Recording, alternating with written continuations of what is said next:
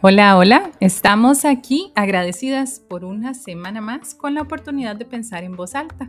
Está conmigo, por supuesto, Johnny, para compartir con ustedes de todo un poco, con la idea de ser siempre mejores personas y por eso elegimos temas que consideramos que van a tener un impacto en nuestras vidas.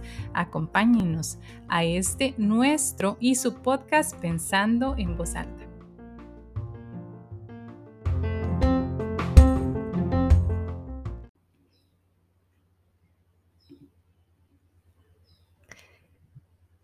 ¿Significa crear lazos? ¿Crear lazos? pregunta el principito.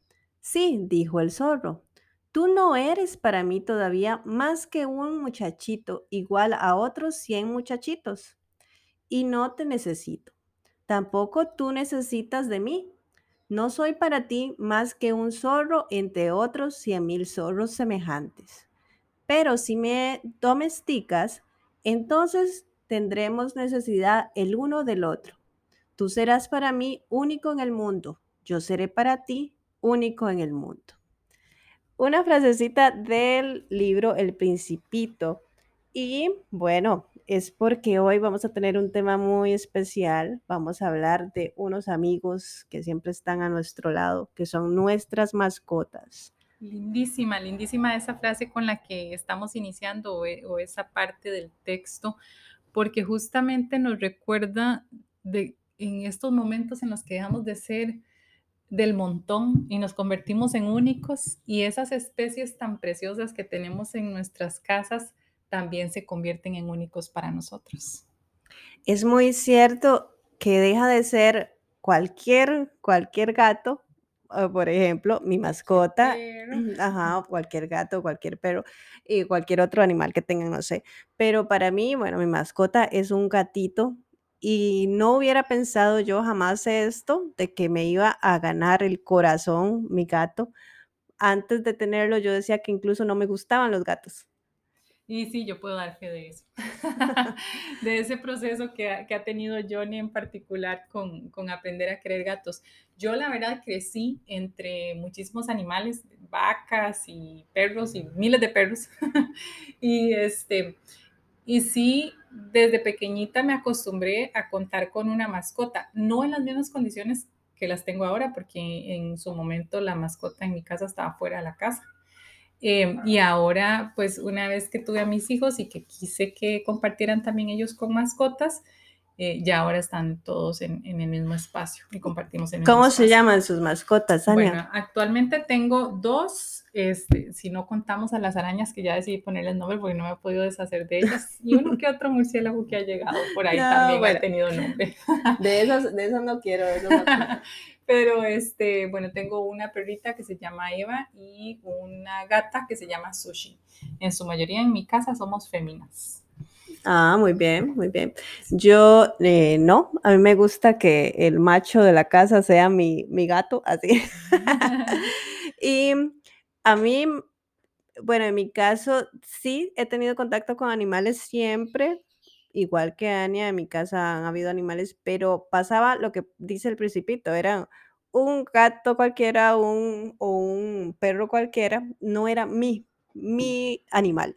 Entonces, quiero contar primero un poquito ese renacer o ese eh, quedar enamorada.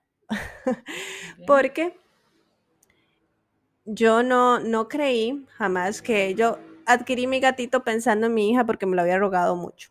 Pero cuando vino, despertó en mí como una, una ternura, no sé, yo verlo es como ganas de querer cuidarlo, de querer acariciarlo, de que lo que quieras, mi amor, cuando me mira, yo siento como que hay una conexión muy, muy especial. Además, su comportamiento hacia mí, porque siento que él me escogió a mí como persona más que a mi hija. Al final de cuentas, él es a mí a quien persigue, a quien acompaña.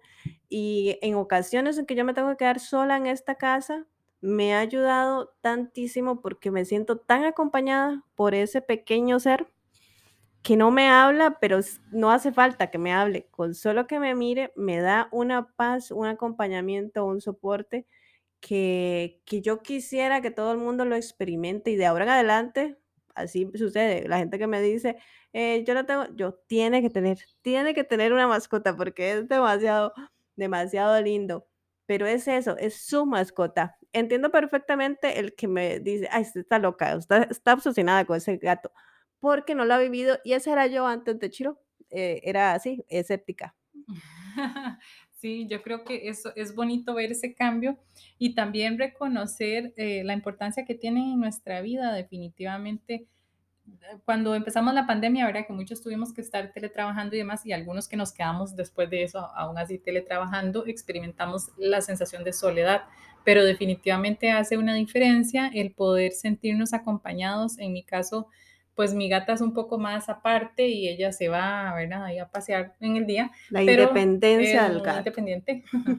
pero la perrita sí está constantemente junto a mí. Y eso me hace, yo les hablo como si fuera una persona, ¿verdad? Seguro la gente dice, está, está loca, pero yo les hablo eh, y definitivamente siento que, que no estoy sola, que cuando me he sentido triste se acercan, es como si sintieran de verdad que yo estoy triste, inclusive sushi se me ha acostado en el pecho cuando yo he estado triste y ya yo eso ya lo veo algo como, no sé si sobrenatural, pero es algo que no me esperaba, ¿verdad? De, la gata.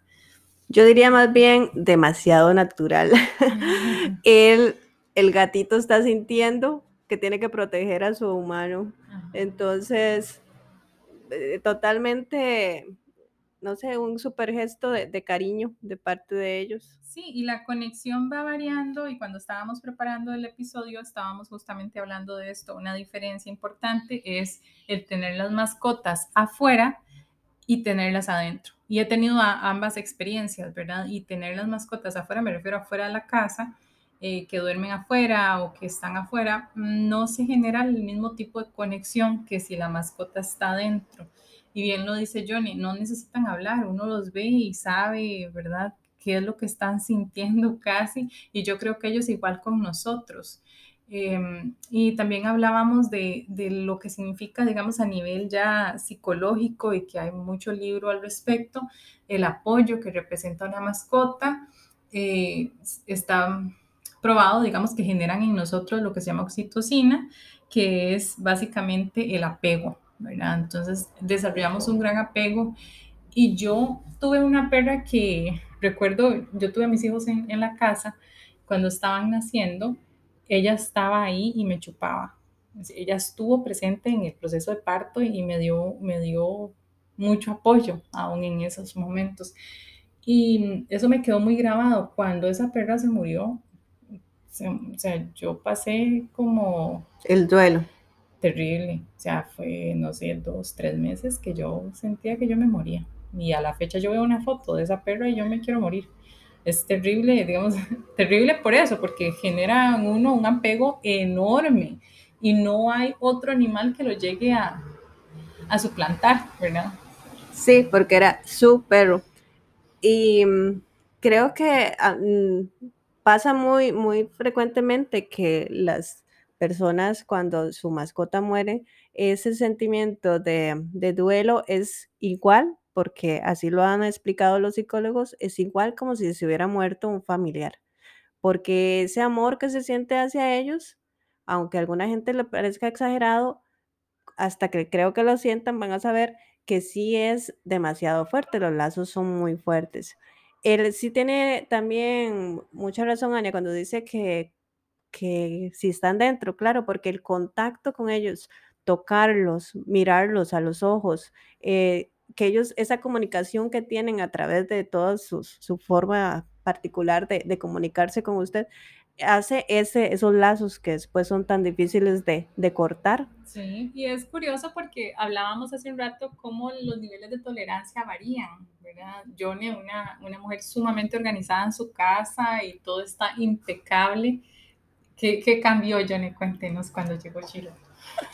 Bueno, Ania se ríe porque yo me hubieran dicho antes, como decir, el gato le va a destrozar el sillón de su casa o le va a estropear ciertas cosas, yo hubiera dicho, de ese gato afuera porque no lo quiero aquí. Pero ahorita recuerdo que vino eh, una persona y me dice, ay, y no le importa que el, sillón, y yo le dije, es que ahorita yo pongo en una balanza a Chiro y el sillón, el sillón es lo menos que me importa. O sea, que, que escochere lo que quiera porque él es el rey aquí en esta casa. Entonces, yo no podía yo creer mis palabras si me puedo a pensar a cómo era mi pensamiento antes. Entonces, al final es como cuando usted tiene un hijo, porque cuando usted tiene, no tiene hijos y le dicen, ay, cambia el pañal a este bebé, usted dice, ay, no, qué terrible. Pero cuando ya es su hijo, usted va y hace todo lo que sea por su, su bebé y no, nada le da asco, nada le da eh, pereza. Entonces, al final, eso es el cariño que uno termina desarrollando hacia ellos. Y esto, eh, los animales han sido usados y son usados en este momento no solamente para decir, ay, qué lindo el animal, sino hasta en la parte de medicina, ¿verdad, Ania? Hay como eh, terapias donde se llevan a los hospitales para que las personas tengan contacto con el animal y eso le, le da ese sentimiento de bienestar a la persona. También equinoterapia, ¿verdad?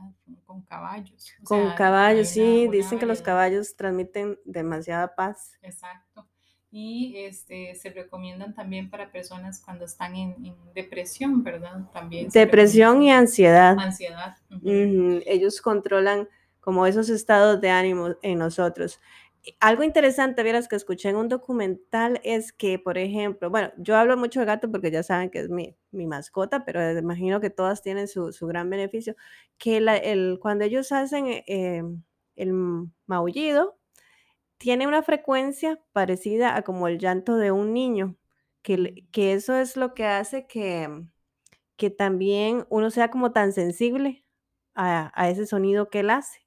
Y yo digo, sí que interesante, porque él hace así como un maullido como de toda ternura, eso es lo que me eh, despierta a mí. Ay, ¿qué le pasa a mi bebé? Entonces, eh, son, son tan ágiles que han encontrado la forma de llegar hacia nosotros.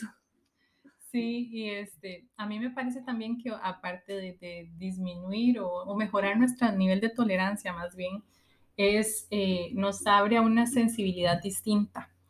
Y aquí es donde yo a veces me quedo pensando, ¿verdad? Eh, hasta qué punto deberíamos humanizarlos y que el, ser humano, y esto lo hemos conversado en otros episodios, se ha centrado en, en que todo lo queremos hacer humano, ¿verdad?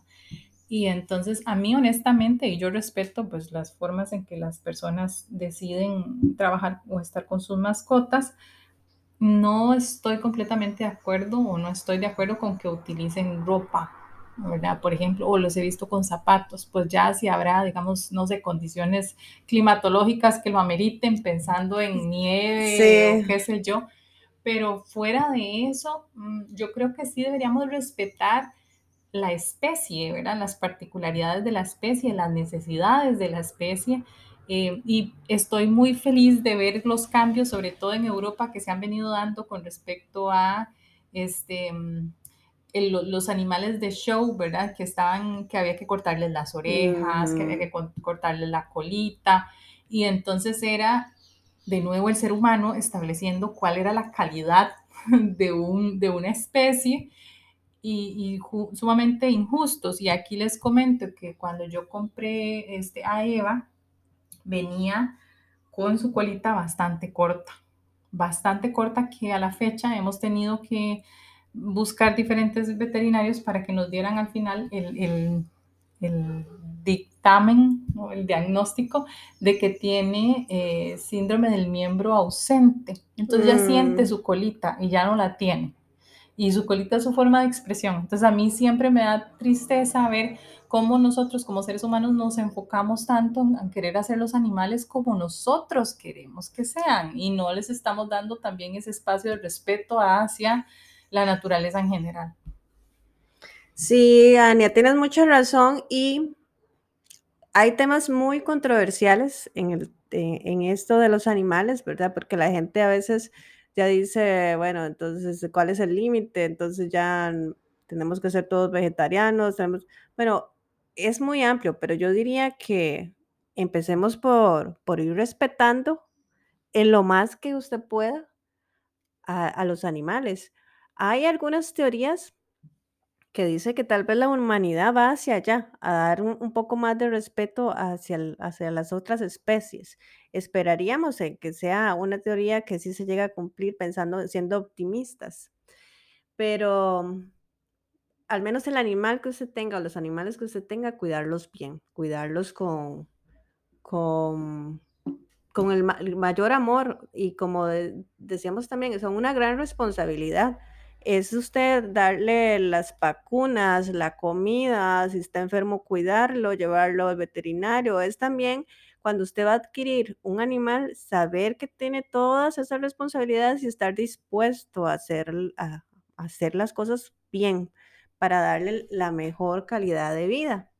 Además, eh, bueno, entre esos beneficios de, de que enseñan responsabilidad para los niños es muy bueno tener una mascota, saber que le tienen que dar de comer. Dicen que incluso a, a toda la familia educan en un horario, porque sí, ya si el perro toca sacarlo a pasear, el perro va a hacer todo para que lo saquen a la misma hora que, que él quería. O el gato come a tal hora, a las 6 de la mañana, aunque sea sábado o domingo, va a estar pidiendo su comida a esa hora.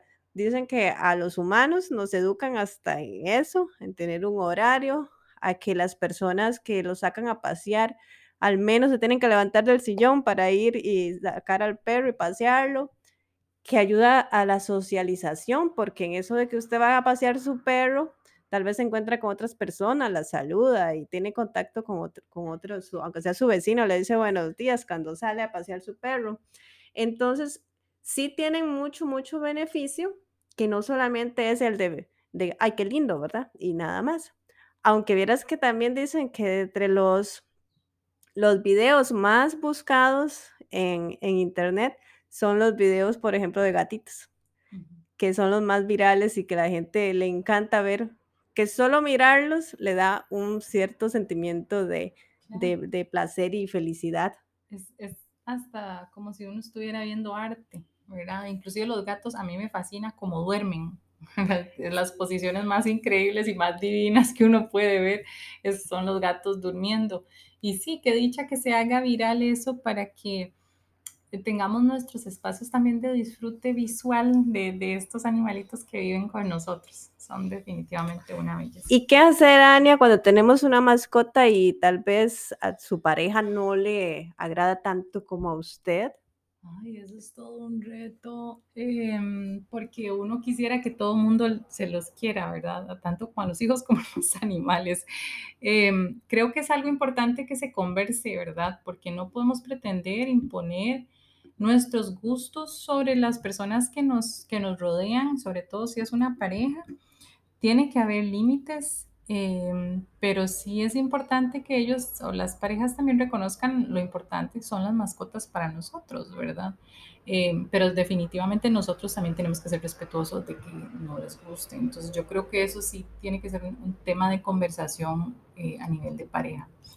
Sí, incluso cuando la gente llega a visitarlos, nos, yo estuve pensando en traer una persona a vivir aquí a mi casa y entonces entre los requisitos que puse fue eso, que, que le gusten los gatos y que no tenga problemas con eso, porque ya no todo el mundo está dispuesto a, por ejemplo, que hay pelitos por todo lado, ¿verdad?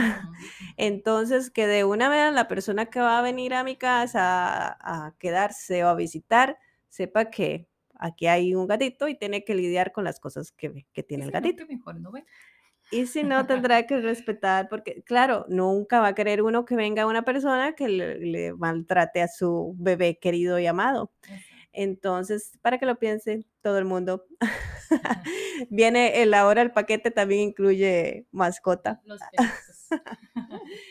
Y bueno, Ania, eh, nuestra conversación de hoy, siento yo que es así como, como de mi parte, es así como de ternurita, de ternura hacia mi, mi querido gatito y esperando que las personas que no se han animado a tener a alguien a quien cuidar y a depositar todo ese cariño, porque al final yo siento que es así como que uno necesita como a quien darle cariño, a quien darle cuidados.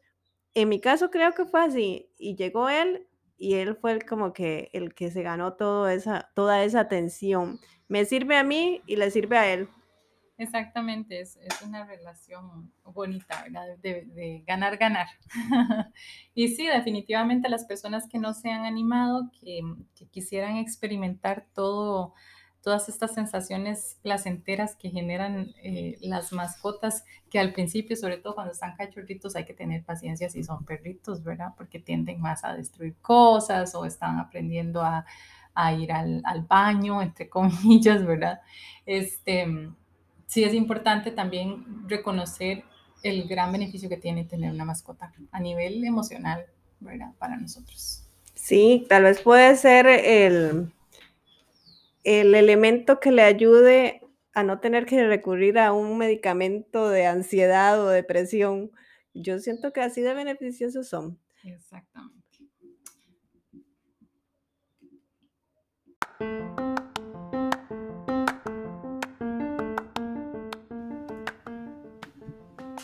Bien, y hemos llegado entonces al final de este episodio. Muchas gracias por escucharnos. Cada semana esperamos poder aportar un poquito a su reflexión sobre la vida y nos quedamos nosotras también pensando en voz alta sobre esta época, sobre lo que implica tener mascotas y además preparando nuestro nuevo episodio. Que tengan una hermosa semana Recuerden seguirnos pensando punto en voz alta en Instagram para que estén atentos a los nuevos episodios. Nos escuchamos.